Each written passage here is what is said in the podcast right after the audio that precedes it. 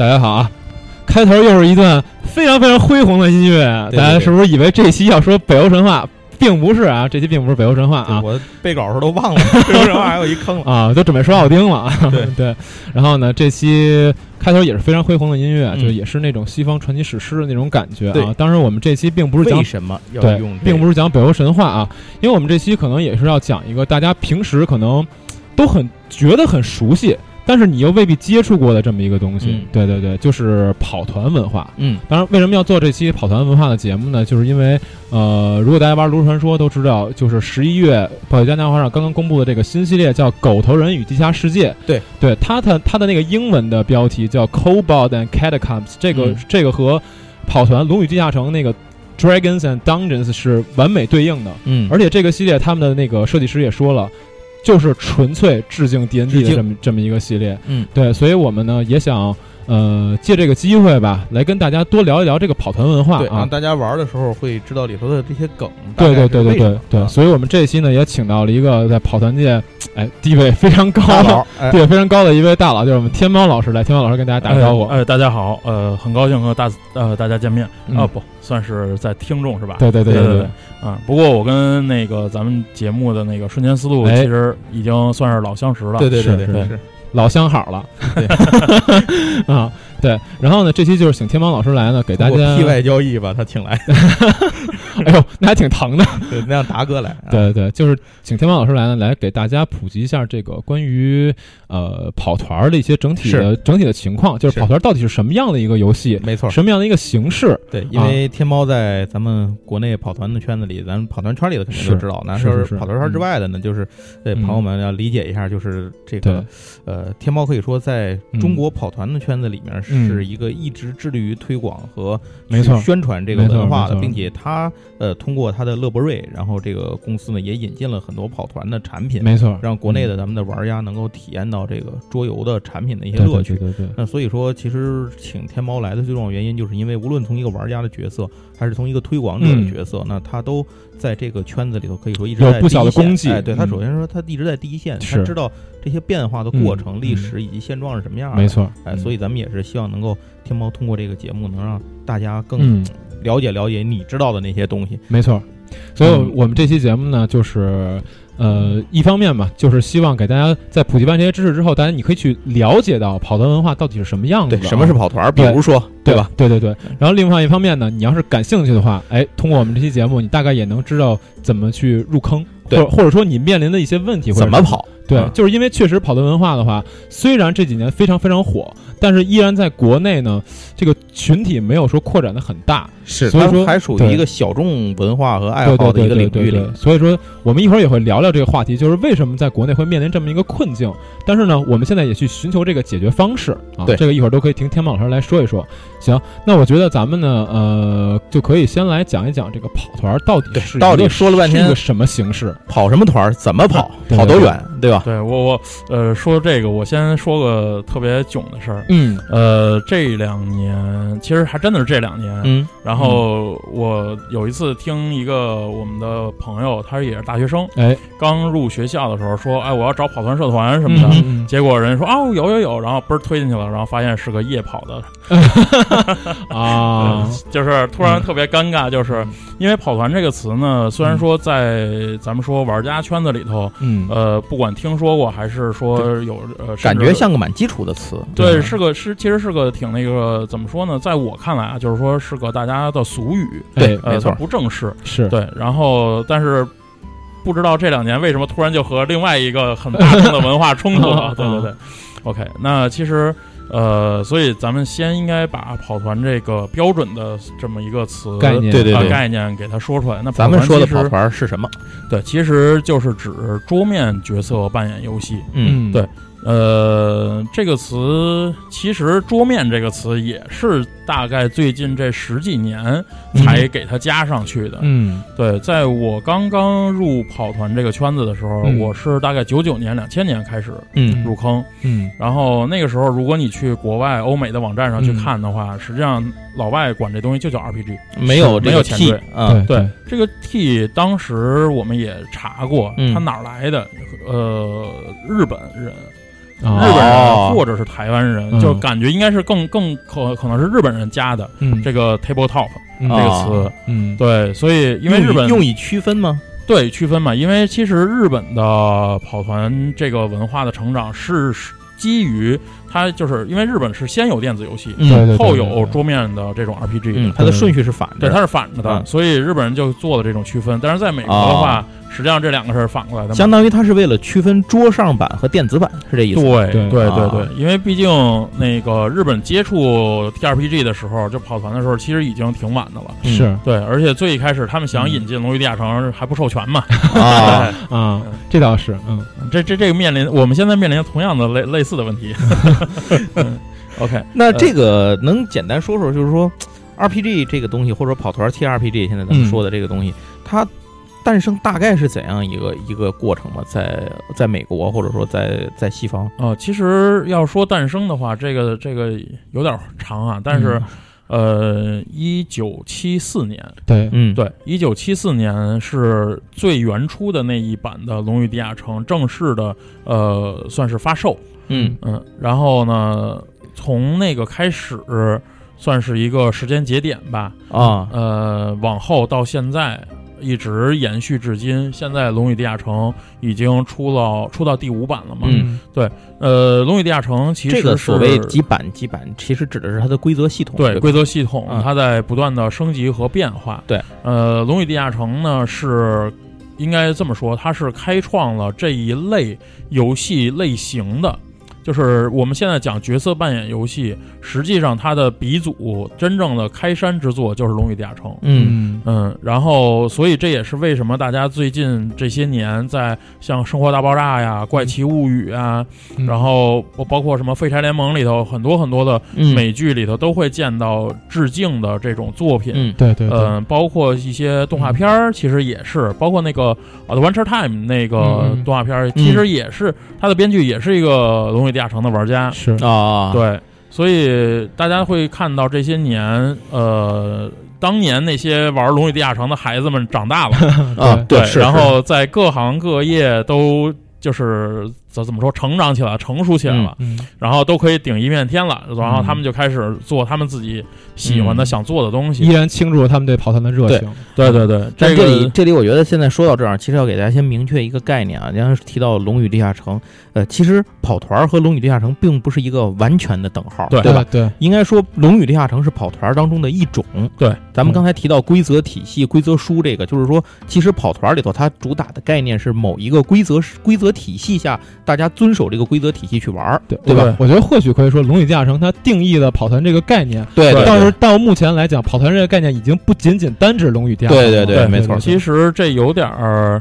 呃做个不恰当的比喻，其实有点像在中国桌游的发展嘛。嗯最开始很多接触桌游是三国杀，对对啊对，哎呀然后啊，对对，有有点这意思。对对对嗯，但是呃，真正是桌游背后其实有很多很多，你你玩进去会知道啊，桌游不只是这个啊。没错没错，想，我记得想当年有一个想蒙骗我的一个人啊，他告诉我桌游是什么？他说桌游就是三国杀、狼人杀、德国心脏病。啊，这个我觉得举例还是蛮精确的，啊，全覆盖了已经。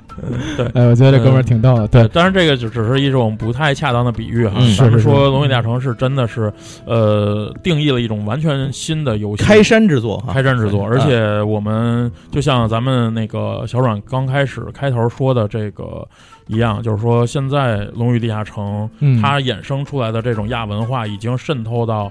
不光是游戏圈子，包括嗯咱们说刚才说到像影视剧，呃，这种不同的行业里面，它已经成为了一种文化符号。没错，没错。啊，对，嗯，所以就是虽然说现在呃，咱们讲说 T R P G 一直也不算是一个多么大众的一个娱乐项目，嗯是，但是威士忌攥在手里永远不会卖。对对它这个影响力是一长存的，真的是，对没错没错真的是。那包括包括，嗯其实它的嗯创始人、那两个创始人也是。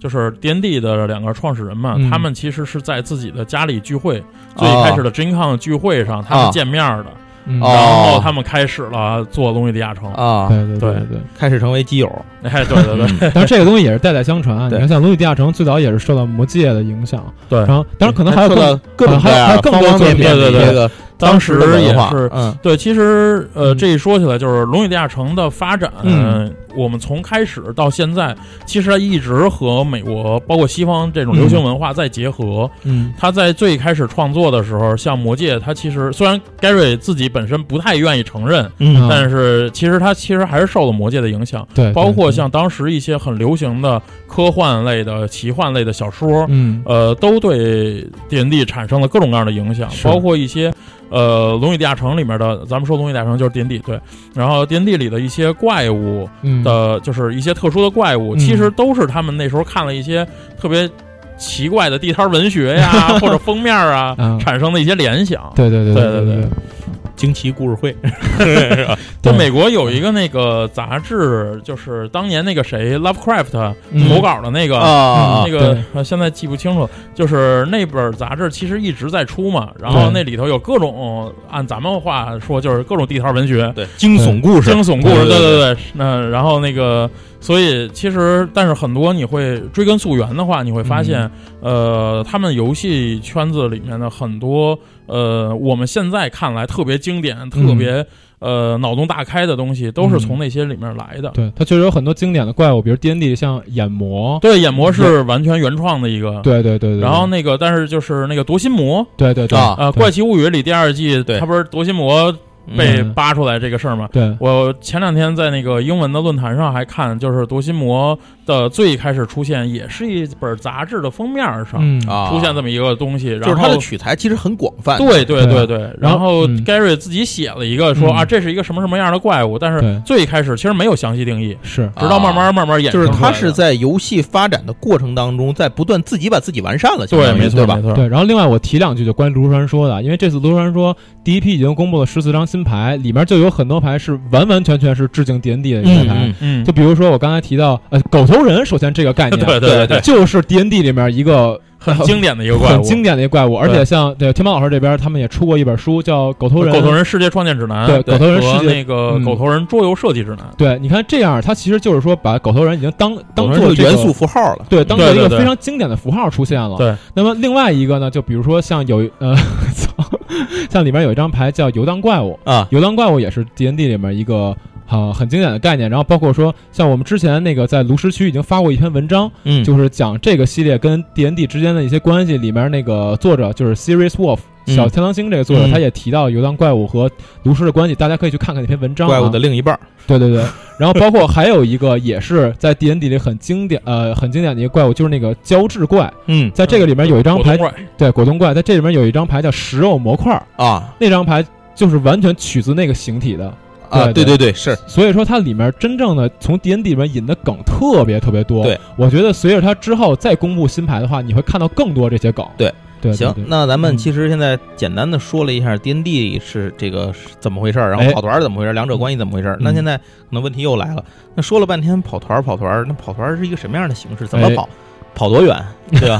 用不用换鞋？一千五百米啊，多长时间跑到？呃，其实我也和呃前有一些前辈探讨嗯过关于、呃，咱这呃说个花边哈，嗯，就是探讨过“跑团”这词儿到底怎么来的。哎嗯其实呢，我们后来都普遍认为，就是说英文在英文的规则书里面。嗯经常就是主持人，比如说要开一个团，是我们呃，他他叫什么呢？叫 running a game，嗯，对对对，就是所以直非常直的拿着 Google 啊，或者拿着 词典一查，有可能保不齐来自于金山词霸，是吧？对对对对 雷雷军的锅，雷军的锅。对对对，，OK，对，所以就是它是这么一个衍生过来。那好，OK，我们讲怎么就是跑团是一个什么形式？哎其实，呃，我们在很多的呃规则书的开篇都会讲什么是呃 TRPG。嗯那一个比较通用的一个定义或者说一个概念，就是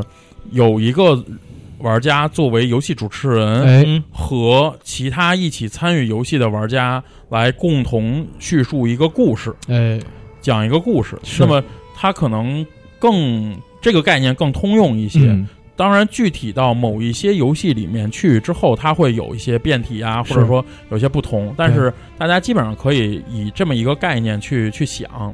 呃，那么主持人是什么呢？主持人其实我们用现在的概念来说，更像一个电脑 AI。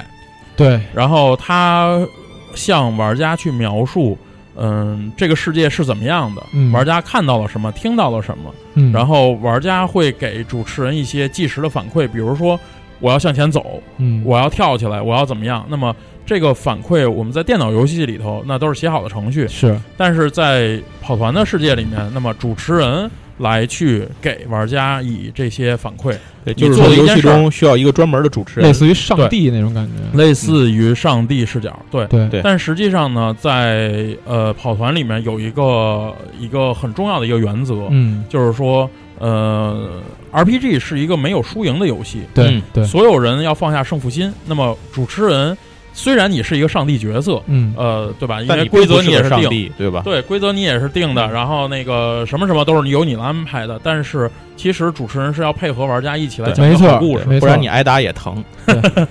对 嗯，所以这个呃，基本上来讲，我们把主持人的功能，包括呃这些玩家，玩家呢，其实就是在主持人给给定给出这个环境嗯情况之下，去呃应对各种各样不同的挑战，嗯，做出你的反应。对，玩家要以这个游戏世界中的这个角色去做反应。其实，我觉得在现代社会来说，我们玩了很多的网游，嗯这种 RPG 网游很容易理解，嗯，只不过就是后面那个服务器是个活人。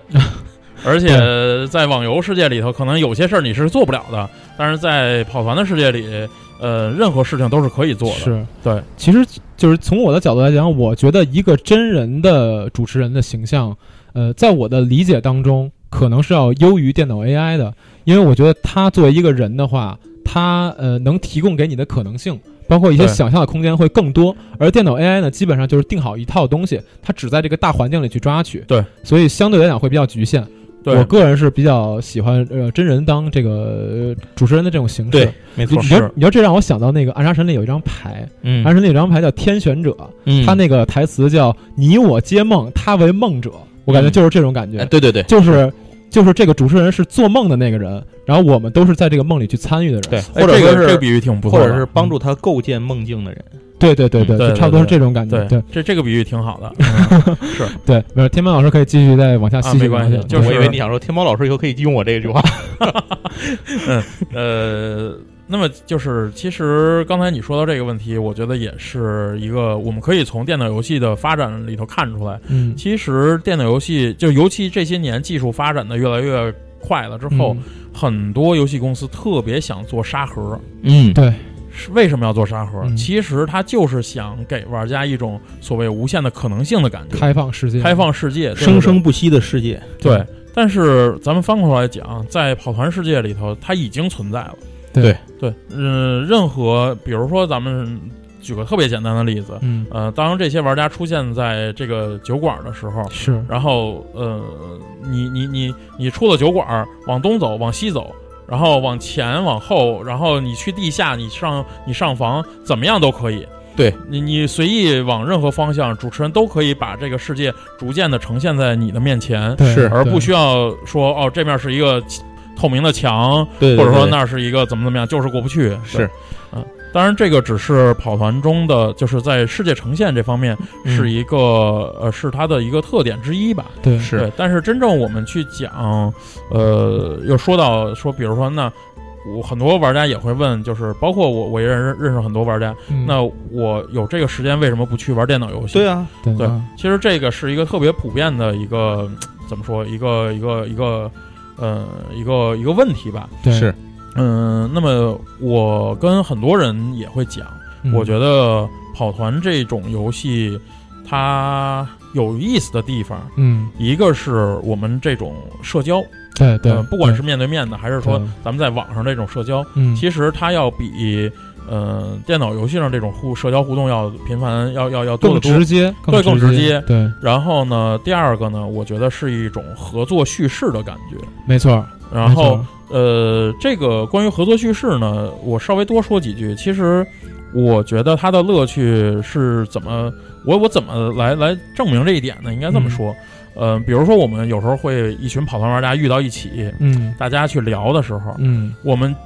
去讲我们曾经经历过有意思的游戏的时候，讲的一定是，哎，那一次我们遇到了什么什么，然后我们怎么怎么解决的这个问题。对，这是一个很有意思的故事，是。而不是说，哦，就像比如说打魔兽，呃，我们组了四十个人团，然后怎么怎么怎么样，然后去去推 BOSS 啊，嗯。讲讲战术啊什么的。嗯，那么其实跑团的过程中，不管什么样风格的团，到最后让你真正记忆的，就是能够留在记忆里的，实际上是一个一个精彩的故事和片段。对对。对，就是这个我我可以我想找这么一个比喻，就比如说我们玩电子游戏，呃，大家一起参与，比如说魔兽世界也好，魔兽世界有那么多的玩家一起参与，但是无论怎么样，你们这么多人还是去经历暴雪官方给定你们的这个剧本。对，但是呢，如果大家去跑团，哪怕我们只有五个人，嗯，我们也完全有可能创造出自己的一套史诗。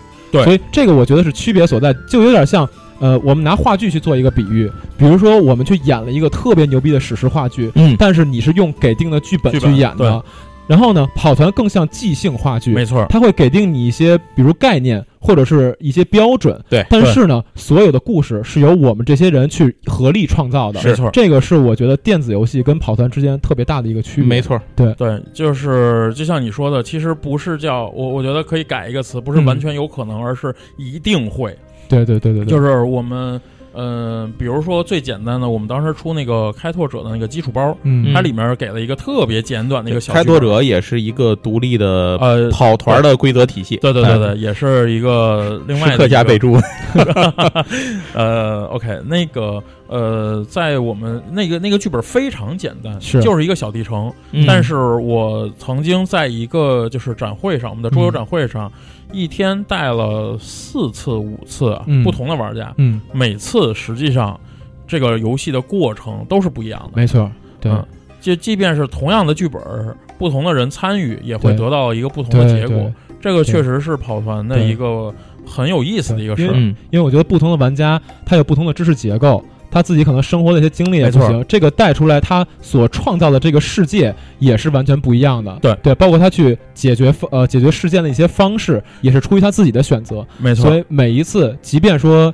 呃这个概念可能是相同的，但叙述的故事一定是不一样的。对对对而且你可能也很难把每一次都完整的重现一次，想让你做到也做不到。对 对做不到。这也就是为什么很多人喜欢去写跑团的战报，对。就是因为跑团的战报就是一个故事。对。对。对，它总是很难以被完整的复制下来，但是它总有自己的独特性在里面，没错，没错，乐趣所在嘛，嗯。对吧？嗯嗯、呃包括刚才你说到一个那个点，我觉得其实也可以延伸一下，嗯。也是这怎么讲呢？这这些年吧，其实我也看了很多国外的这个呃文章，经常去看一些文章，嗯，然后得到了另外一个体会。我现在挺喜欢和大家去讲这件事儿，是呃，叫创造性解决问题。没错，嗯，这一点上，实际上是造，就是一定程度上造就了你产生了不同的故事。嗯，但是就像刚才你说的，嗯、因为有不同的，比如说脑回路，对然后 呃，所以所以在面对同样一个难题的时候，是解决方法是不一样的。没，错，这个在通常的我们说电脑游戏里头，可能解决方式是。呃，三种、五种、十种、二十种可以嗯穷举出来的，因为它需要去规定这些东西。对。对对，但是在呃跑团的世界里头，每一我我跟朋友讲，经常就是说，呃，这个难题怎么解决，我不知道。对。我作为主持人，其实我也不知道。嗯，我就是在给出难题之后，看你们玩家提出怎么样的一个解决方案，没错，我来去应对，然后去最后主持人其实更多的是一个这种指引者，或者说这种指导者，对，呃，但是他并不是一个完整给你答案的一个人，没错对，嗯，这个就让我想起以前我们就是瞬间带我们跑克苏鲁的团儿的时候，嗯就是克苏鲁也是跑团当中的一种规则体系。对，没错，带我们跑克苏鲁团的时候，他跟我们讲过这么一个故事，就是说我们当时面对的那个剧本有一个问题，具体那个问题是什么我忘了，嗯但是我们选择的方式呢，我们当下几个人选择的方式比较直接，就可能是直接去应对这个问题，或者说有的人想逃跑之类的。嗯但是瞬间当时给我们给了我一个特别惊讶的一个答案，就是他说他曾经带过一个团儿，那里面的人选他选择说，我从我这个空间里面去抓取一些东西，把它合成成一个道具，然后用这个哦道具去解决，这个是我从来都没想过的，因为我从来没想过说我从这个空间当中去抓起一些主持人没告诉过我的东西，对然后我可以去做出这么一个。其实这件事情就相当于是我说，假如说我们把这个故事场景限定为一个厨房，嗯然后你遇到了一个一个敌人，那么你可能直接用拳头去打他，你也可能去怎样。但是我没有说厨房里有没有刀，可是凭一般人的理解，厨房里可能会有刀，那么他可能会就有的人就会想到问一句：这有菜刀吗？我要抄起一把来。对对对就是这样，或者说哎，我有平底锅，我拿锅搂他，对这都有可能。这个这个就是我觉得跑团特别有意思的一个地方。有人把煤气罐点。了，因为 因为可能总有那么一两个人会给你你觉得特别惊讶、你意想不到的答案。没事，对对对，我做主持人的时候嗯。的其中一个乐趣就是，呃，比如说我抛出一个谜题，嗯或者说是玩家在讨论这个呃这个谜题的时候，嗯，我喜欢做旁观者听。我也是。对嗯，因为我我会听到玩家就是肆无忌惮的一些想法，对然后完全没有受就不受拘束嘛。而且经常是他们提供的一些想法，可能会成为我以后带对团的时候没错注意的地方。对，我会觉得我听他们还能这么想呢？对对对对对对，我听他们聊天，我很开心。就是玩家会给你提供很多新的灵感，没错是是是。然后你会在这个故事里面，甚至有时候直接就是，呃，相声里叫抓现挂嘛，啊，对对对你直接拿过来就可以用。对，而且这个问题在于。不同的玩家，他的性格、嗯。年龄、性别、背景、职业、学历等等等等不一样没，错，他能体现出来的东西，这里表现出来的就是不一样。是。对对对，对。其实他就是一个真实世界这个人的映射。没错，其实这个多说两句的话，如果说，比如说我们有一群玩家能够，比如说从刚开始是陌生人，嗯。嗯，到比如说一起玩了一年两年的时间，假设，嗯。那么呃，你会对这个人，虽然你在现实中你还是不知道他是做什么的，或者说他是学什么的，但是你会对这个人有一个非常深入的了解。其实。对。就是你们你们刚才说的这些这个内容真是打到我心里了，因为我觉得就是你玩电子游戏的时候，大家往往在网络世界里面会戴上假面，对。但是大家玩跑团的时候，如果是长期的团，真的很难掩饰自己真实的性格。因为没错有一个最大的问题是你的表情都会很重要，是，但你在电子游戏里，你是这个是没有的，所以这是没有。这也是跑团跟电子游戏的区别。对，所以刚才我们聊了很多，就可能给大家诠释了一下，比如主持人的作用，嗯，比如 PC 的作呃 PC 就是玩家。玩家玩家的一些作用，然后呢，呃，也聊一聊电子游戏跟跑团之间的一些区别。这里再加一句，提到 PC 自然就有 NPC 嘛。那 那在跑团世界里的 NPC 怎么来呢？其实就是主持人代理。是你可能会遇到一个剃头的，遇到一个城门守卫，遇到一个皇帝，但是这些人都不是你们。换句话说，玩家扮演的角色之外的所有人嗯，都由主持人来扮演。对对对，其实这这说到这个，前两天嗯还有人在问我说，老说 NPC NPC，我知道 NPC 大概是什么概念，但是 NPC 怎么来的？嗯，对，啊，实际上就是 NPC 也是从 D N D 衍生出来的。是哦。是是，对，因为刚才我们讲 PC，PC 是什么？叫 player character，嗯，就是玩家的角色。玩家，嗯。嗯然后 NPC 其实是 non-player character，对。就是啊，非玩家的角色。对对对，这些角色在游戏里头，它也要出现，就像刚才瞬间说的，那这个他们出现的时候是谁来处理？实际上是主持人来处理。对是对，那么当这个概念足够泛用化的时候，我们就会发现 NPC 成为了，就是包括我们在一些展会上，嗯工作人员也叫 NPC。对对对对对对是，对就是这个呃，当然这块儿要跟大家说一件事儿，就是刚才可能有些跑过团的人会说，哎，你们为什么一直说主持人不说 DM 啊？嗯就是 DM 是《龙与地下堂》《龙与地下城》当中的主持人，对是现在生活。Dungeon Master，对对对。但，是他在其他的跑团体系当中呢，不叫 DM，一定不一定叫 DM，对对所以我们习惯了用主持人而不用 DM。对。然后呢，呃，刚才这点就是他们说的这个内容，就是为什么一个好的主持人特别重要。因为一个好的主持人能给你讲一个很有趣的故事，嗯但是如果一个好的主持人他就想着自己玩的爽，对 那就很 那就很就是尴尬。有的有的时候跑团的玩家或者是这个新的新的主持人，对，有的时候会有一些想法，就是他不自觉的会把自己放在对方的对抗面上，哎是。这个是一个比较会影响游戏体验和效果的一个一个东西。对，对这个是我其实我们应该说，每一个新玩儿呃，就是新进来的游戏玩家，嗯不管是主持人还是当玩家，呃，你们只是身份或者说作用不一样，对但是大家都是玩家。那么嗯对首先要告诉他的就是放下你的胜负心。对，对其实这就要说到我们下一个话题了，就是玩这个跑团类游戏的时候，它的一个门槛儿。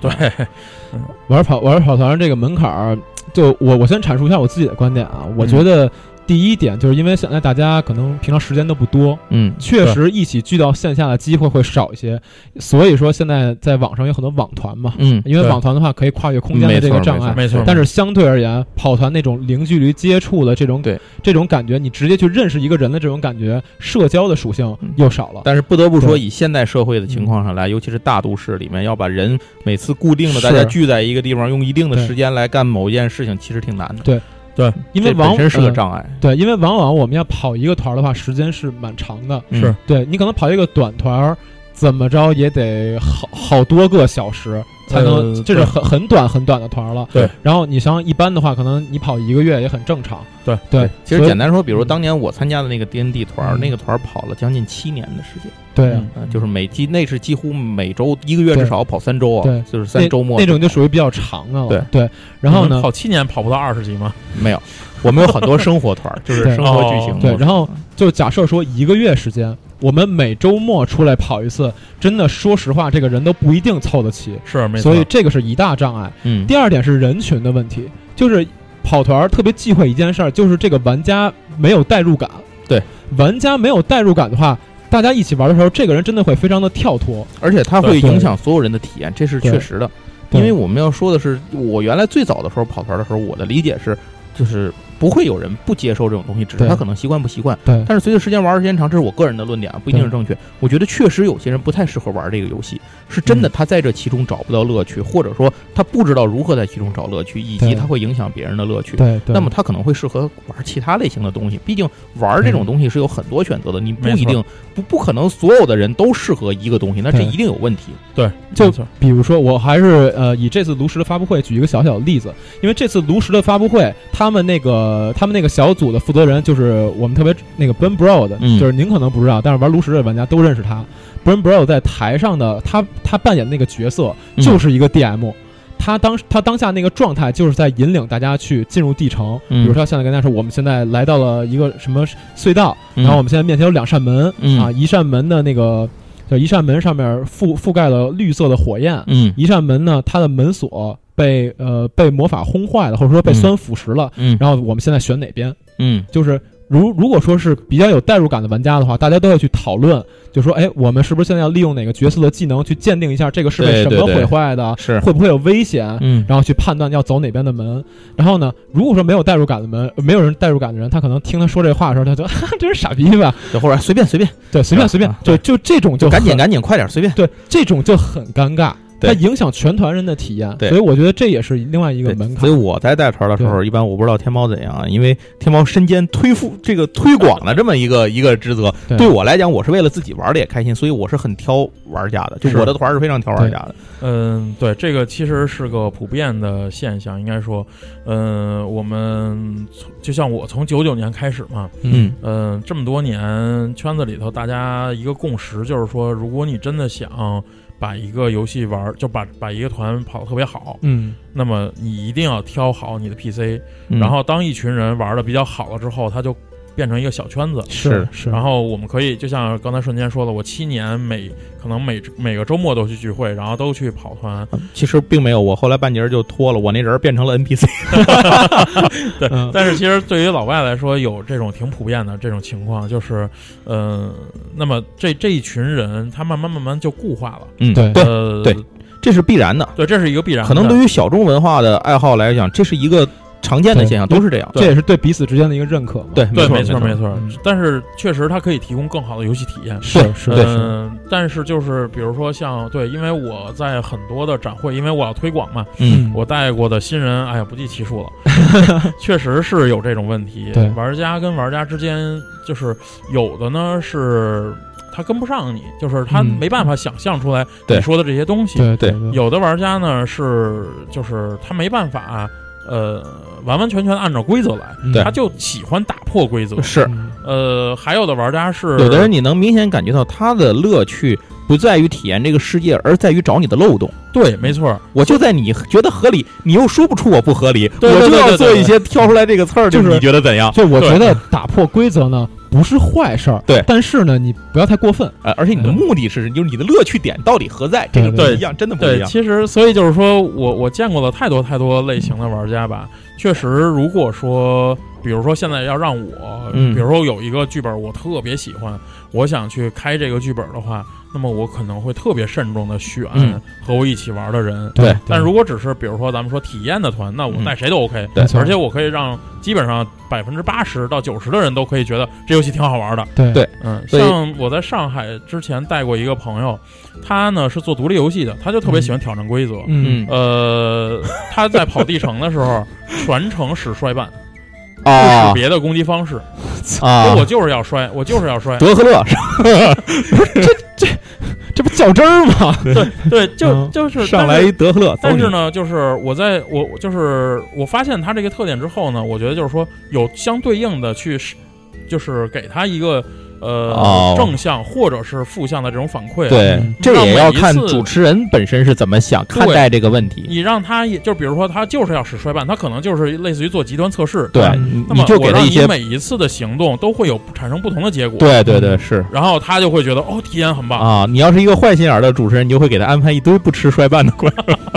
不不吃摔瓣这件事儿没意思，嗯反而是让摔瓣产生一些特殊效果，我觉得会更有意思。，啊对，有道理，所以就看处理了。对，你看这就是一个很好的 DM，是。对嗯，他让玩家的体验非常好。是，对对，所以所以就是说，这个像刚才咱们说的这个人群或者挑人这个事儿，确实如此。是嗯，呃，那么就是我我觉得是这样的，嗯。就是说，嗯、自我我自己的感觉就是哎。没关系，呃，至少刚开始去，比如说和陌生人去玩的时候，嗯。其实你也会得到很多新的体验。哎，对。嗯，然后当我如果说有需求，或者说我有必要的时候，我可以呃选定几个朋友去进行一个特殊的游戏。没。错没错。但是这个游戏结束之后，我还同样可以回到一个大池这件事情还要回到你最初的追求到底是什么？这件事情上对对吧？其实包括有些玩家就喜欢玩克苏鲁团，但是我我我我我我也挺喜欢，但是我我两种都还行啊。对对对，但是有的玩家就特别喜欢玩 D N D，他克苏嗯鲁就不行，因为对 D N D 他可以去那个就是建一个比较那个厉害的角色，他是是史诗英雄类的。对，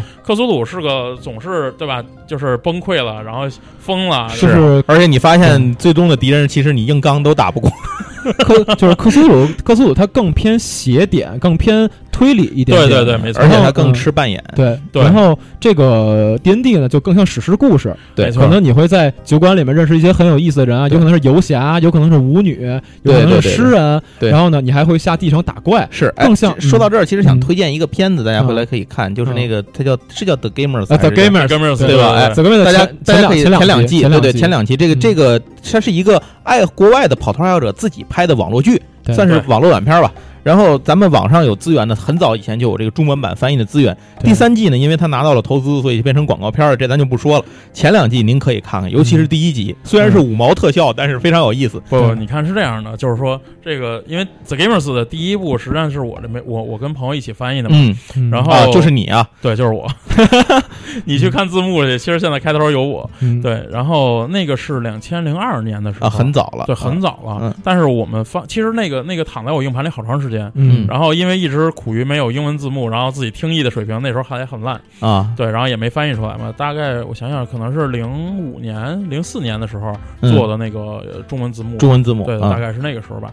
呃，他其实刚刚前两天我刚看了第四部了，啊，出了第四部了，他们众筹出了第四部了。那第四部还是广告片吗？不是不是啊，回归跑堂了，那还好，嗯那还好对对对啊，呃，第三部其实也有一个问题在于是什么呢？就是它其实反映的也是你先说说这片子大概讲的是什么 OK，呃，这片子其实最推荐的是第一部，对，没错，对，第一部他们当时真的是玩家自己纯爱好，对，一群 D N D 玩家，对，嗯。搞了这么一个呃跑团电影，算，是算情景剧，哎呃，算吧，扮演剧，它这个它这个类型我，我其实也不太知道该怎么去定义，但是啊反正是个很欢乐的片子。对对。对，然后当时后来我好多年之后才知道，他们拍那部电影的时候才花了五百美元，我哇啊，对哇就是纯是没钱，就是五毛特效嘛，就像对对对对对，他们才花了五百美元。然后，呃，他们实际上就是把玩家跑团的过程，的这个过程，这个这个里面有意思的点，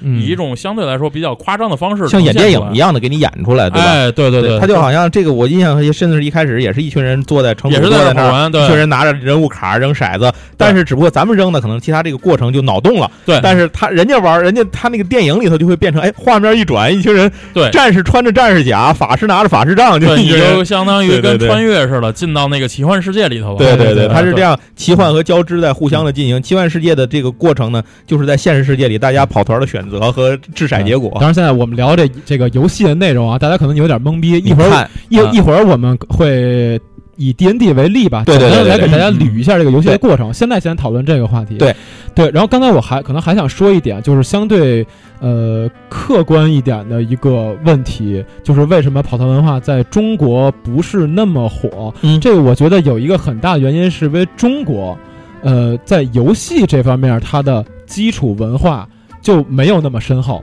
就是明白这个意思吧？嗯因为对它它缺少一个沉淀的民间基对础，。因为你咱们说七四年的时候推出的第一版 D N D，然后像那个时候的话，首先美国它本身已经有一个奇幻文学的传统，没错。然后第二点是美国有游戏店文化，是像我们说万智牌，像 D N D，其实都是基于游戏店文化才能火起来的，嗯因为大家想线下聚到一个游戏店里面一起玩，而且人家也有这个环境，所以说这个文化能成长得起来。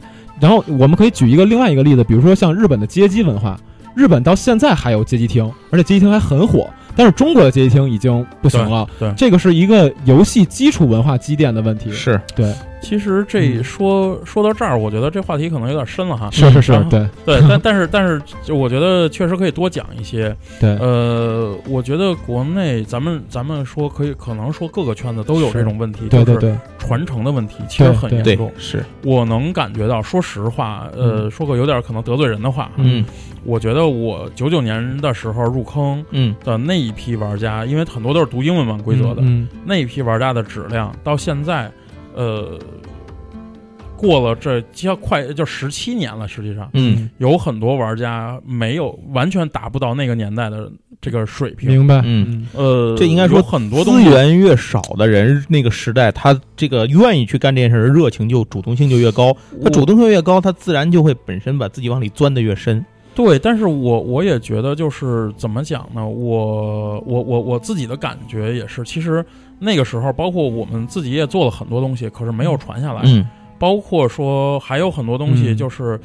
怎么说呢？就是没有没有，就我觉得就是这个这种文化的传承，这种虽然是很小众的小圈子，这种文化传承在不断的呃消消减，或者说在嗯走形儿。当然，这个嗯跟社会的发展也有关对，系。变成了一个快节奏。那会儿你得想，咱们在就就说你在这个两千年前后跑团的时候，那个时候哪有现在这么方便的手游去选择？是没错啊我就连上网可能还得调水调器，还还还对很费劲呢。对对对对，就是这个肯定也是电子游戏的呃这个冲击肯定是一方面原因，嗯因为现在你桌游发展，电子游戏也发展，而且电子游戏变得越来越方便，对也越来越好玩。人家我电子游戏我开一把才多长时间，对吧？啊几分钟跑个团儿。一下午没了，对，当然是，所以这个肯定也是一方面。另外一方面呢，也是我觉得像可能像天猫老师刚才说，现在玩家的水平也有点下降，我觉得跟玩电子游戏也有关系。对，因大家为可能更没有那么多的愿意那么那么多的精力和时间去在这件事上投入那么多。我我因为我想的是，呃，你玩的那种游呃电子游戏越多，因为电子游戏都有剧本的嘛，你玩电子游戏越多，你越可能被束缚在那个模式里，你明白吗？因为电子游戏那种传奇游戏往往有一自己的一套规则，那么你玩的越多，你就越容易被束缚到电子游戏那个规则里，然后你在玩跑团的时候，可能你去解决一个问题的方式，往往是一个最具有工具理性的方式，就是说它或许高效，或许简单，但是它没创意。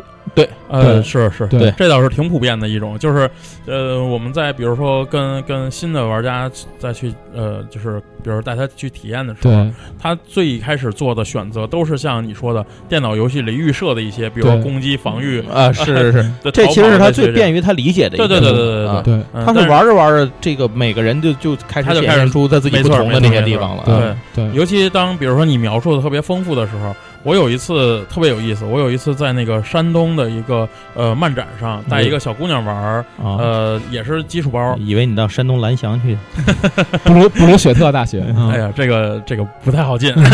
然后嗯，那个小女孩儿因为可能她玩的这种东西不多嘛，是她当时想到一个特别好的点子，呃，我一说可能你们知道，就是那个基础包里不是有一个地精大王嘛，嗯然后他不是要那个让玩家去找他的妹妹嘛，嗯然后这个这个女孩儿就说啊，我找着你妹妹了，嗯，我我我都懵了，你知道，然后哪找着了？你这哪儿呢？然后他告诉说那个那个说，这时候他就说说我要跑跑回到入口洞穴入口那儿，嗯因为当时我说了，那个洞穴入口有那个草垫子，就嗯草席子，嗯是那个地精守卫睡觉的嘛。嗯他自己把草席子扎了一个小地精的形象，嗯然后呢，我说这你投哄骗吧，对吧？嗯看看你能不能骗得了这里要。说一句啊，就是在这个游戏里面，在跑团的游戏里面，无论你要做什么样的事情，这些事情几乎都要通过这个扔骰子的方式检对检定的，通过检就是定的对过检定，能不能这你扔出来的点数对应到你的这个在这个方面的数值点数，能不能通过这项检定对，？其实就跟现在网游里头 miss 一样，对就是对对打中了和没打中，它是没错是有一个判定的嘛。嗯然后那我就说你做一个哄骗的检定，看你能不能把地精大王骗了。然后结果他投出了个二十，啊二十是就是在这个系统里头就是必必然成功的一种极极值对对对。攻城弩嗯被刺成功。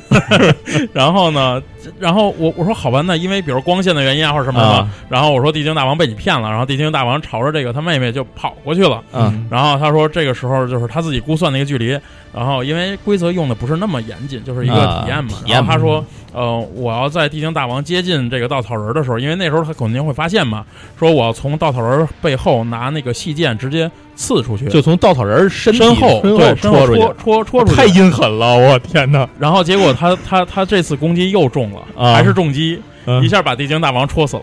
就是地精大王又抱着稻草人妹妹死在那儿了，是吧？对对对，哇塞！但但是这个确实是一个很我我觉得是一个很好的玩家了。对。对对。就是他想出来这个，虽然他命也很好，对。他命很好，但是我觉得他的他的解决思路，就像咱们刚才讲的一些内容，对，这个思路非常而且现在想想特别有剧情感，你没错没错，就是这个，我觉得如果做成一个动画片也好，做成一个电影也好，嗯我觉得会很有趣。但是如果你说你就是正面跟他打，把他打赢了，就很无聊，对觉得？很无聊对，很无聊，对。所以我觉得这个这个是一个很好的一个跑团的玩家，对，是，而且这个其实从侧面上也是。也也也说明了，就是说，在跑团的这个世界里头，真的确实你的解决方式无穷尽。对对对。这在于你对这个世界的理解、你的性格以及一些你当时的创意能力这个你有没有想想到咱们那个聊 AI 那个时候？啊。上期节哦，目不对，操，我们那节目还没放出来呢啊！啊，就是对我们的 AI 节目的下半期对，我们的 AI 节目下半期里面提到的一个概念，跟刚才说这个特别概呃特别相似，啊，就是自己往外生长的游戏。对，它不是制定好的，而是一个自己往外生长的游戏。对对，没错，跑团蔓延。跑团就是一个自己生长的游戏，然后大家可以期待我们 AI 那期节目，AI 的下期啊。对然后呢，关于这个，大家觉得这个跑团门槛，你看两位还有什么想补充的吗？对，其实嗯我觉得没什么，咱咱简单总结一下，其实就是一个是时间，哎一个是你的人，说白就是圈子，对对对，然后再一个呢，就是你投入的精力，其实就是这些东西都作为它一个成本，你可能很难去去操作它。对但是其实我我我嗯。觉得这个我我觉得补充几句，嗯，我觉得从我不知道大家自己有没有这种感受，哎，实际上我看过一些调查研究，当互联网就是现在蓬勃发展到现在这个时代了，嗯。就是像那个视频通话也很容易的时候，嗯，呃，美国有一个调查研究发现，实际上人坐飞机去往另外一个地方面对面开会，哎，或者说面对面就是呃去去去谈事儿啊，或者怎么样的，嗯。这种频次反而更高了。嗯，嗯，这这个其实是一个出乎我们可能所有人意料的一对，件事，因为觉得这件事互联网的发展什么的，可能就是为了减少我们在物理空间里的移动嘛。对因为你觉得好像互联网所有事儿都能办了，但是后来我我们包括我们这些桌游玩的也是，我们会发现越来越发现，就是实际上我特别想要去面对面的去玩任何一款游戏都 OK。通过互联网，我们觉得我们的距离近了，但实际上我们越来越远。归根结底，人类还是一种群居的这种 有社交需求社交动物，需求对就是在生呃在生物的概念里面啊，不是生物的概念，反正就有一个概念，除非你是独孤求败，没有，就是在进化的概念里有一个这么一个概念叫竞争格。嗯竞争格就是说每一种动物它呃在自然界当中的一种竞争属性，它往往会这个竞争格会越来越强。比如说像大象就是体型大，嗯，像豹子就是速度，像兔子，它可能其他的不行，但是它特别能生。鹰的眼睛，豹的速度，熊的力量，是吧？对，就是这些都是耳熟啊。就是这些都是其他动物的竞争格。但我们想一想，人类其实是一个挺弱的生物。对，没错，对，人类的竞争格是合作，嗯，对而这个这个合作是一直从古沿袭下来的。人永远是想群居的，嗯对所以即便说现在互联网让我们觉得我们变得很近，但其实我们关系越来越远，我们还是去渴求一个面对面的机会。没错，没错对对。对，行，那其实现在说完了这个，咱们说完网，其实刚才也说了，这个游戏的乐，其实两个咱们其实跟两个观点混在一起了，就是嗯。游戏的这个乐趣何在？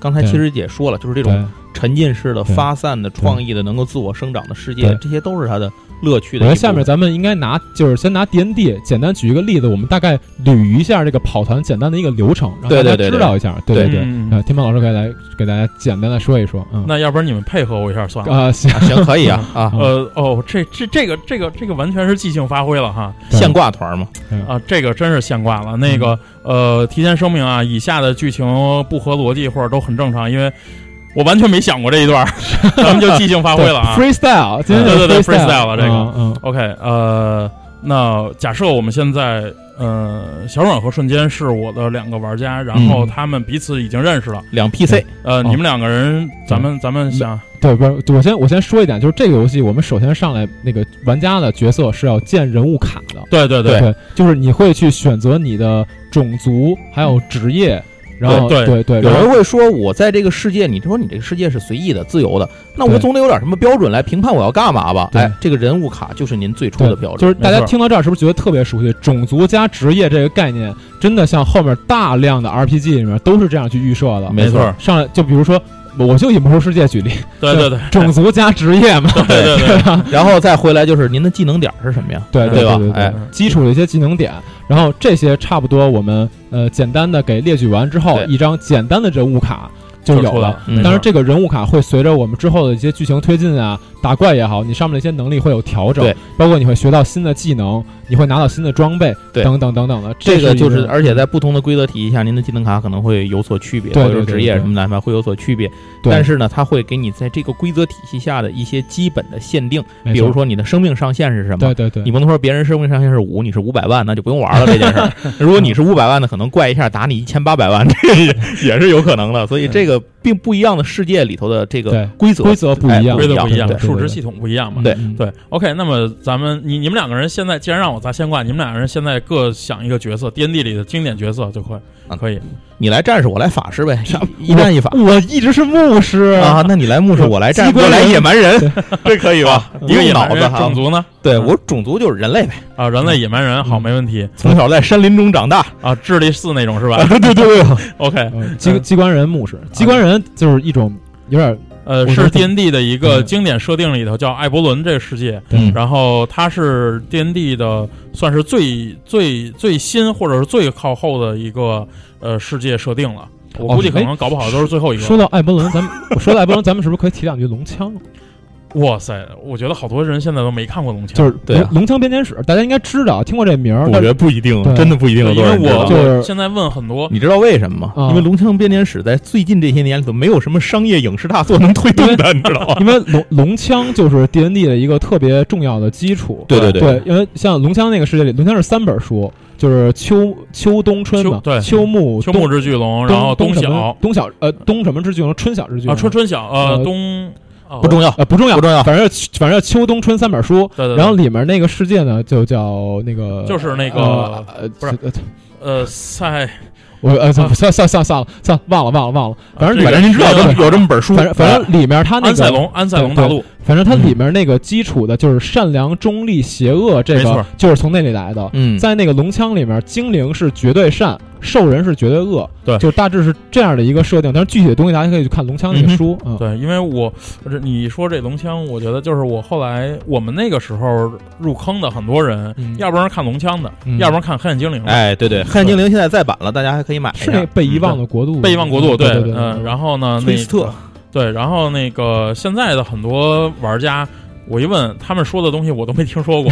很可能是这样。我估计反正我是不知道。对，啊因为也有很多那个网络作家在写，对基于这个设定的一些嗯其他的自己世界小说啊什么的嗯，对然后他会提到《龙与地下城》。对嗯，OK，那咱咱回到刚才这个回到刚才那个哎模拟演习，哦，好，模拟演习，好，你是机关人物是没问题。嗯呃，我们这个世界观，咱们暂且也就模糊它了。嗯那么呃，我们现在游戏正式开始，你们嗯两个人，呃，接到了一份悬赏任务，嗯。嗯嗯，然后你们不费力气的就找到了这个悬赏任务的所属地，嗯。呃，在一个洞口前面。嗯。你们现在站在洞口前面，里面似乎非常的安静，但是你们看到这个洞口后面会是呃很是一个非常大的一个溶洞，嗯。嗯。看起来深不可测。嗯。嗯、凭着你们自己的呃目光所及，你们是看不到头的。嗯 OK，嗯，呃你们现在要做什么呢？我有没有就是啊操啊不是就是简单咱们就简单说，就不说任何那种具体的招，式，没关系，没。关系，没问题。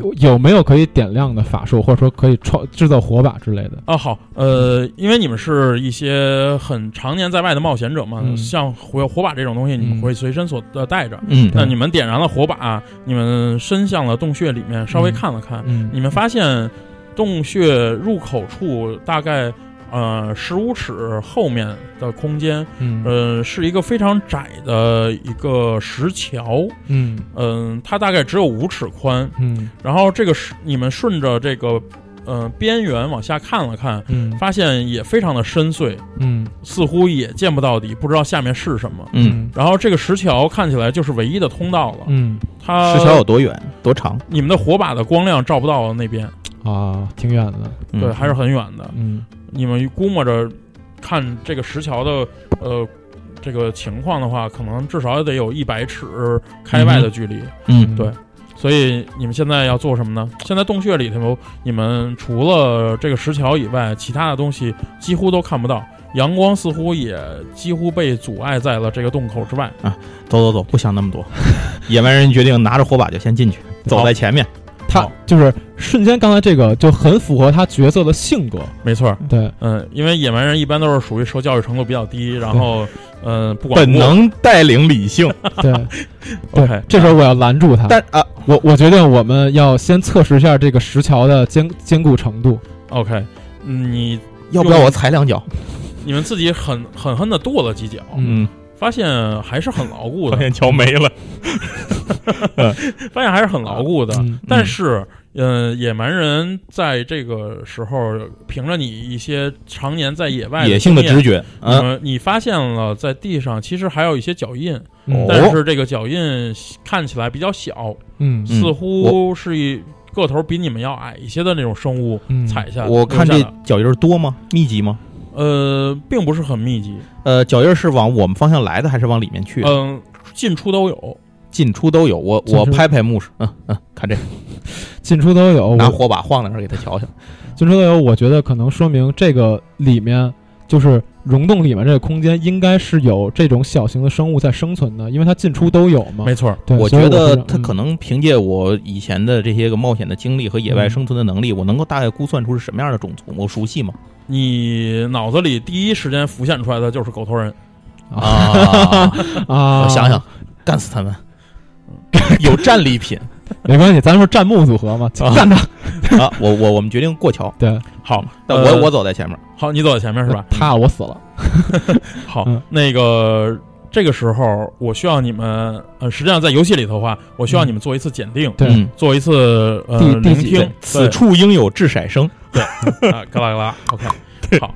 嗯，野蛮人似乎警觉到了一些什么东西，嗯嗯你意识到，你下意识的意识到，如果周围现在出现什么危险的话，嗯，在这个很窄的石桥上面，实际上你是什么都做不了的。嗯，对，呃，可以说是相当危险了。这个时候，呃，但是你四处看了看，嗯凭借火把的光亮，你其实什么也没有看到。嗯嗯，然后你石桥还有多远？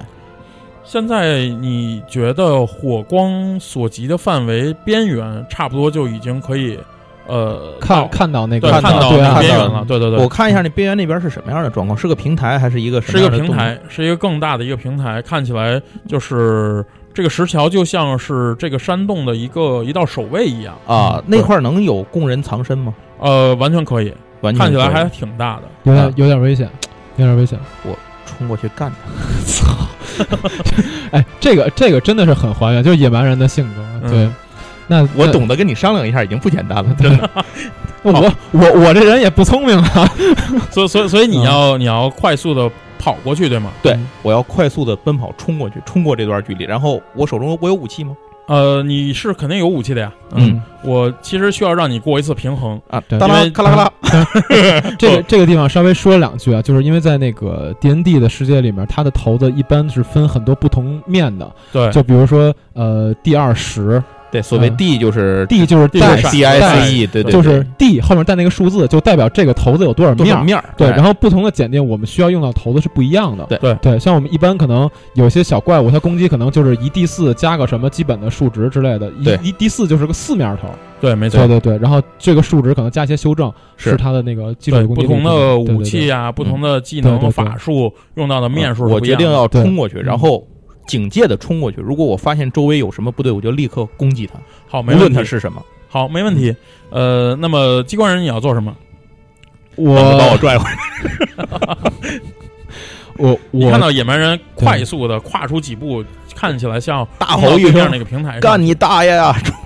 我我决定跟他一块儿过去，因为以他的体重，如果他冲过去，这个石桥随时可能倒塌。我不跟他冲过去，我可能就掉下去了，所以我会跟他一起冲过去。好，呃，那么这个时候，你你突然意识到上面、你的上方嗯有像是一把伞一样的东西，嗯从空中忽忽悠、忽忽悠悠的飘了下来。嗯呃，它原本似乎是想要抓住野蛮人的，嗯但是野蛮人以他极快的这个速度已经冲了过去，嗯而你估算了一下。如果你以这个速度继续跑下去的话，它嗯很可能照在你的头上了。嗯，嗯，你要做什么？我能释放护盾吗？呃，护盾术是吗？对可以，没问题。对，释放一个护盾术，嗯，就是最起码把这个攻击先避免过去。对，好，没问题。那这个时候，正常来说，那么其实我们要有很多次判定，嗯在 D N D 里面各种各样的判定。。对对对，OK。那么我们跳过这些环节，嗯你们接受命运的安排吧。嗯嗯嗯那么野蛮人，你刚刚冲过了这个石桥，嗯、在这一路上，其实你努力的保持着平衡。你嗯知道，在这个狭窄的通道上，实际上是很难的。嗯然后你转头看了一眼机关人牧师，你发现他被嗯、呃一个奇怪的生物罩住了脑袋，嗯就是及肩部的位置，嗯，他正在那里挣扎着，嗯，然后看起来随时有可能掉下去。这什么？姐姐，嗯然后，然后而你刚刚站定，你就意识，就是回头看机关人墓的墓室的时候，你就意识到自己耳边飞过了几只箭矢，嗯，看起来有埋伏。好，我那我现在可以反应的过来吗？呃，可以还，是说我一定会被攻击到？呃，没有，你现在有反应的时间。嗯我把箭，我能拨能拨掉这支箭吗？呃，箭没有射中你，对啊、啊，看起来射起来射的也很仓促。嗯，然后我我决定，我大概能够估算一下箭来的方向离我有多远吗？呃，你很难估算。说白了是他远，还是他还是牧师离我远？你觉得牧师离你远？牧师离我远是吧？牧师可能距离你大概还有六十尺的距离。我大喊一声保重，然后我扭头扭头去砍那边跟我射箭的人。好战士战士开始释放旋风斩。OK，然后那么牧师这个时候，呃，你没有来得及，也你花了这个时间去释放护盾术，嗯嗯、结果、呃这个生物，嗯、像是伞一样的这种形状，直接在你上方包住了你，嗯然后它看起来就是它的这个像是浮，呃像像是一层膜，嗯，肉膜一样，嗯然后把你紧紧的裹住了，嗯，然后抓得很死。你现在要做什么？有武器吗？呃，你有武器，但是你现在就是像是被束缚住一样，你很难哦就是举起你的武器来攻击他。施法也不行吗？呃，现在这种状态比较难。我想想，我我能够我能够现在能走路吗？可以我尝试往野蛮人那边靠近哦，可以，嗯但是你不一定能够找到正确的方向。啊。对，我想一想啊，对你现在是肩部以上全都被一个它黑色的东西罩住他。可以用火把去戳自己的头吗？呃，火把掉了吧？应该对为对，因为刚才就是已经被罩住了对嘛。哦对，那我觉得，我操，这陷入窘境啊！我我他妈我要磕头，你要 去在地上磕头是吧？认怂是吧？不是，就是他罩在我身上嘛，然后我我我往地上撞，让他啊，受伤原地往下撞，对对对对看能不能能不能让他受伤，因为疼而离开。对。OK，好，没问题。嗯。呃，那你咕咚一下跪在了桥上，嗯。然后呃发出了很大的声响，然后你倒头就拜猛力的，用头撞向了地面，嗯。然后你感觉这个生物呃抽搐了一下，嗯。看起来被撞得很疼，嗯，但是同时你也感觉到自己的力量似乎在被它吸吸。收，对对对对对，你你你觉得自己的随着这一次猛撞，你的一部分力量也随之而消失了。我的天，遇到了一个窘境，这应该怎么办呢？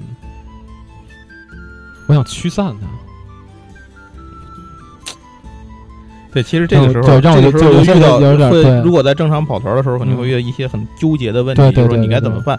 这个时候遇到了基于几点啊，一个是人物本身的性格，嗯，一个是你这个扮演的这个角色的性格和能力，嗯嗯再有一个就是基于你对这个人物规则和他自己本事的了解有多大。对对其实其实大概差不多就是这样。对呃其实我觉得这个差不多这个意思吧，大家刚刚才这个就是临时给可以临时给大家意思已经可以明白这点了，就是，说在遇到了。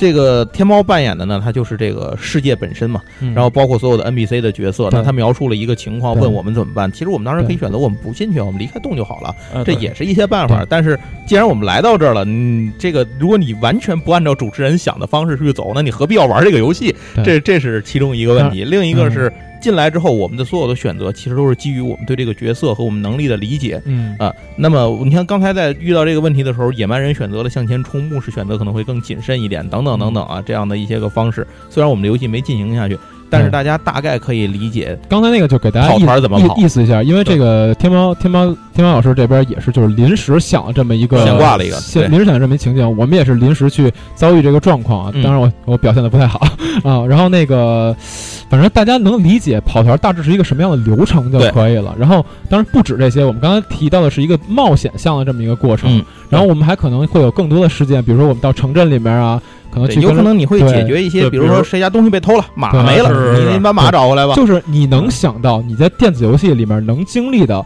在跑团里面一定可以经历，没错，但是你在电子游戏里经历不了的，跑团游戏里边也可以经历。是。对，呃，刚才你说到这城镇里头，其实如果不是一个冒险向的游戏，嗯。呃，最近 B 站上他们有一个挺火的，就是麦克格雷在那个他是一个声优演员，嗯。然后他带团，那就是比如说你碰上老人的时候，你的声音就要变了，然后对对对，或者是你碰上一个铁匠的时候，或者是啊，比如碰上一个精灵，那的声音就变了，这样子。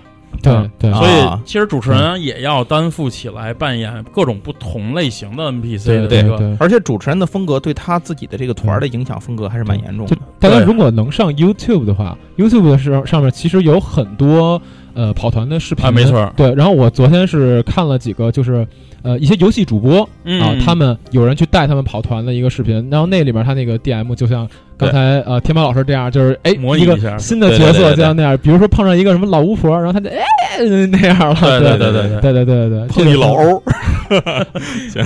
然后其实如果世界观不同的话，这个规则不同，可能我们扮演东西完全截然不同。比如说刚才我们扮演的是一个牧是，一个野蛮人，对，然后这是一个奇幻的世界，有狗头人，有什么乱七八糟的。然后如果我们是一个 COC 的这个跑团，就是库库图鲁的这个世界的话，那我可能我们坐在这儿，我他是一个一个战一个警察，呃可能我就是一个什么侦探对一个侦探，或者说我甚至有可能我是一个什么学者、考古考古学家等等等等，记者等等这样。嗯那我们面对的有可能就那就不是一个奇幻的世界了，有可能我们当时就在一个一个什么下水道里面，或者说我们是在一个黑帮的一个 一个这个老巢外头，我们要怎么办？对对对，等等等等，就是这样。对，跑团这个这个这种游戏形式，它可以驾驭的风格非常非常多。嗯，对呃，像刚才说到了，像奇幻冒险，嗯。然后说像克苏鲁这种对。呃悬疑、扣恐怖啊。啊恐怖嗯风格的，然后包括什么超级英雄啊。了？，就是我你要愿意当 Superman 也是可以的，对对对。超级英雄，嗯。然后包括或者是什么科幻呃，科幻也很火这也没问题对吧？现在科幻包括其实呃，国外也有像《星际迷航》的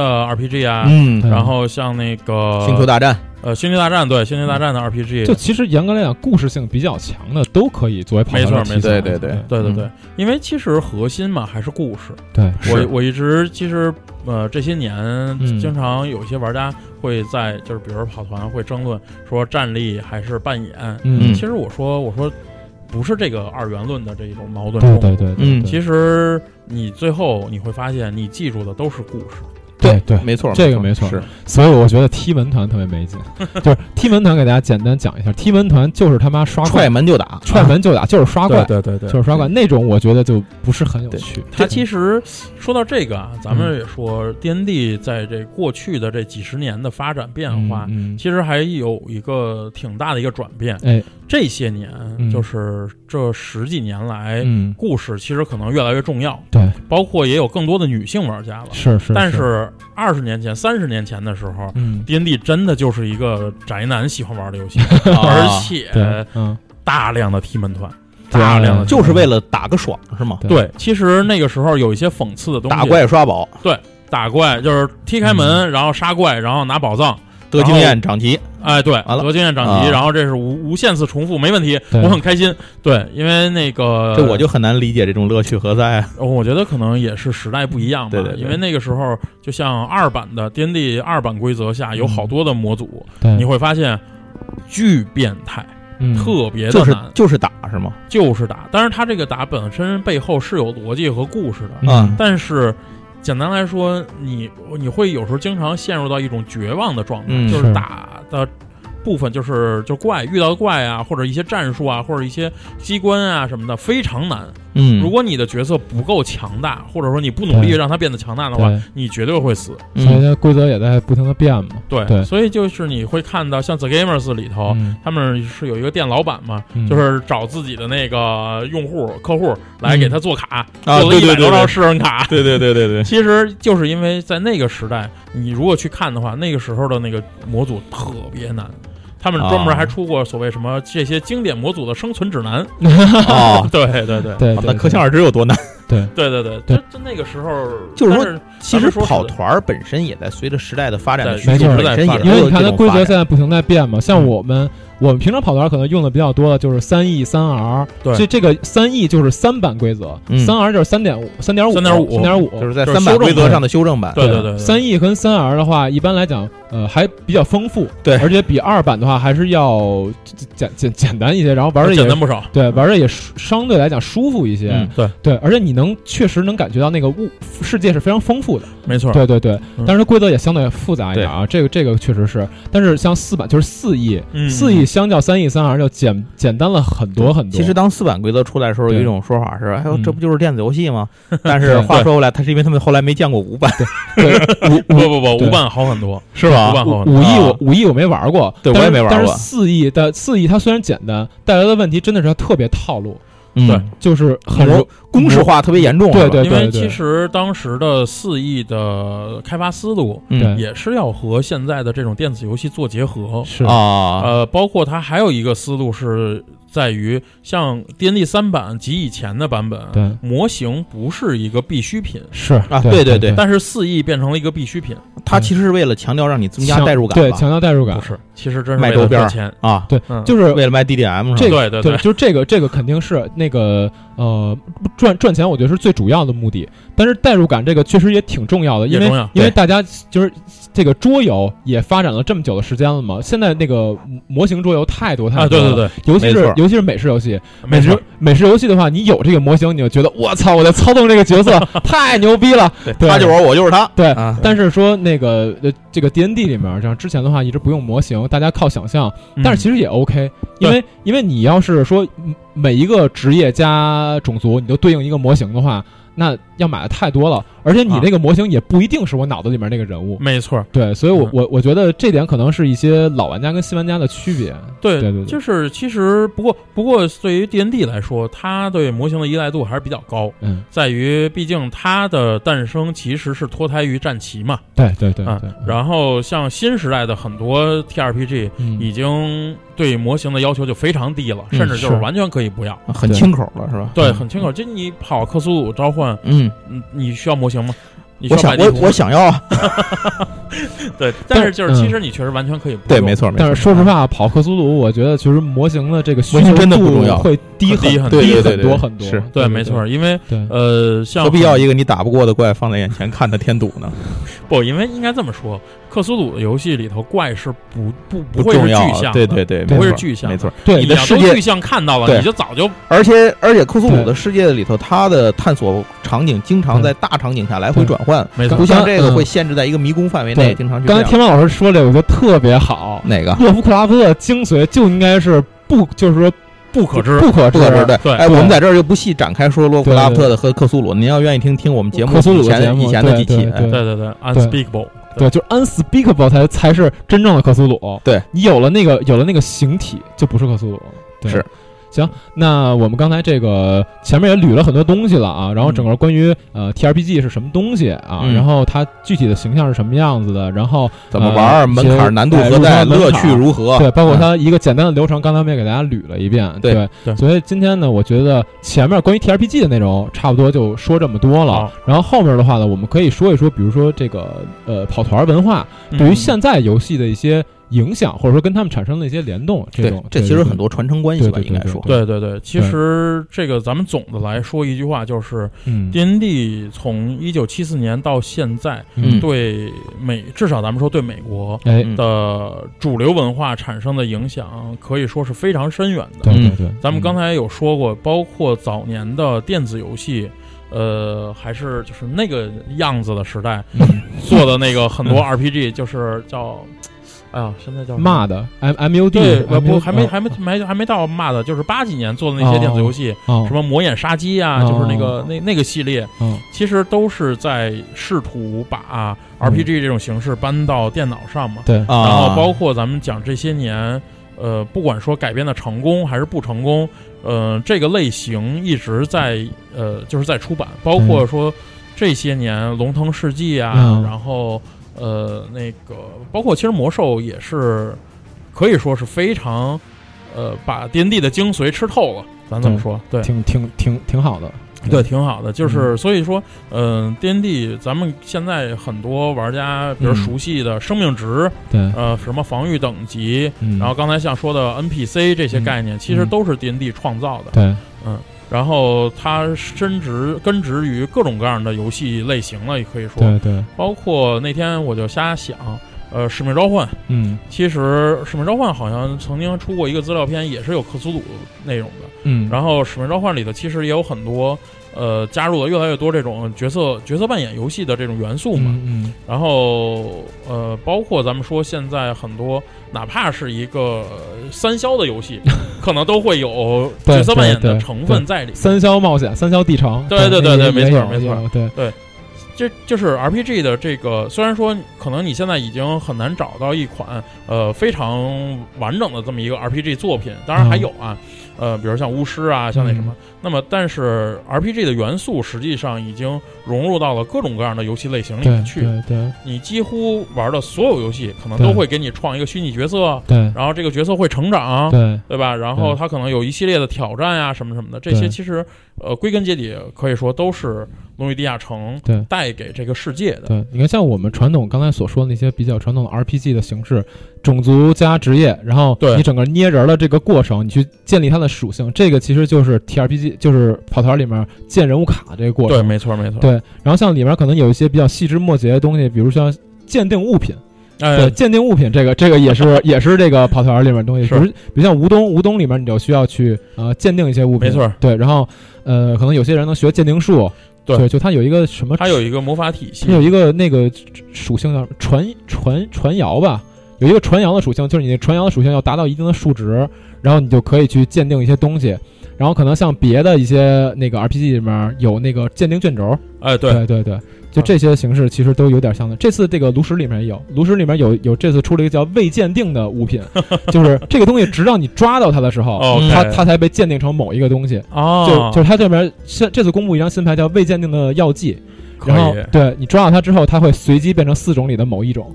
明白了，。这个就也是向那个 D N 对 D 对致敬嘛。对，未鉴定的东西，尤其呃，其实未鉴定的东西，经常是一些在跑团中可以反复玩的一个梗。比如说一瓶药水儿，呃，通常你见到治疗药水，假设我们说是红色的哈，嗯然后呃或者蓝色的无所谓嗯。那么你拿到一瓶药水儿，同样还是那个嗯呃红色或者蓝色的嗯，但是我告诉你它是未鉴定的。对。